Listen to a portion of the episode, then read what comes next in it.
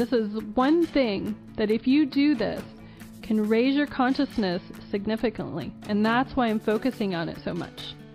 Now, you can also send blessings just as an energy, as a visualization. You can, for instance, see a shower of blessings coming over someone, or you can visualize a rainbow shining into them with blessings and joy. You can also visualize a pink blanket filled with love and cozy blessings being wrapped around somebody. You can imagine a shot of light coming from your heart and into theirs. Now make sure if you do this from your heart that you're in a state of gratitude before you do this. You know, just, I love you. And get into your heart, I love you.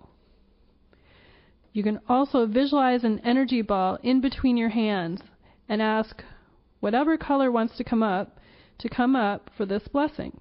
And you'll see a color and sense it filling up with whatever quality you desire focus, love, peace. Again, whatever the happy end result is.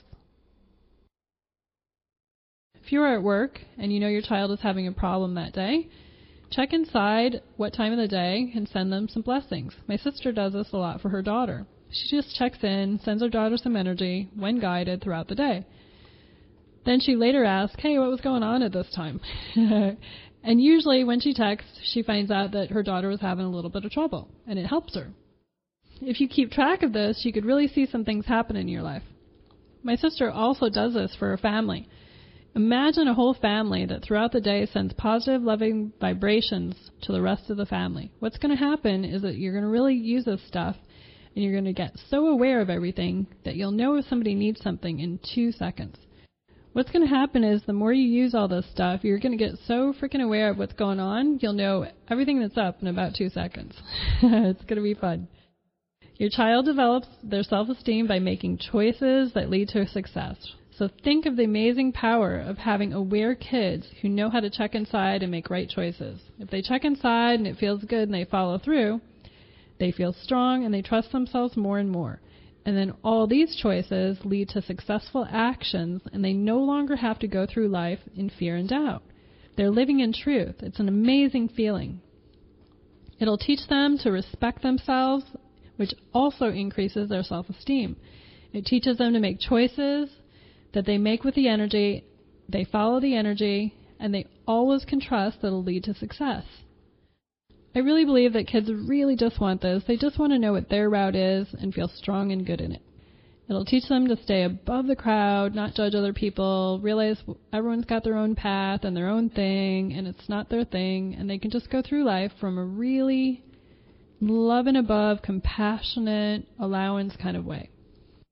Joyful activities stimulate the body's hormonal systems and create endorphins. Bonding with your children is created by play. One of the happiest families I've ever met has a Sunday night family night with food, fun, and games. This family's been doing it for over 20 years, and the grown up kids still come visit for game night. They do it because they love it, not because they have to. What if you made your everyday life a little more celebratory?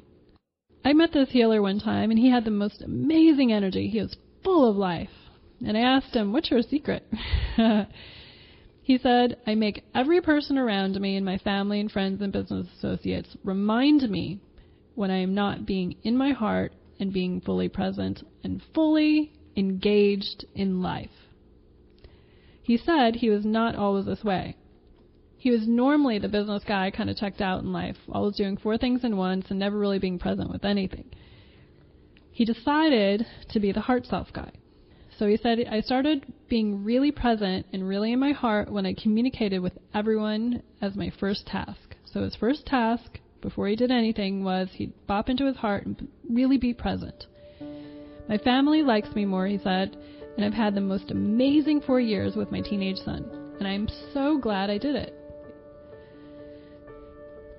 The only way to secure your child's future is to help them right now. All the programming they are receiving right now is setting them up for life. You can do this, you have the tools, and you have the will. And if there's a willingness, there's a way.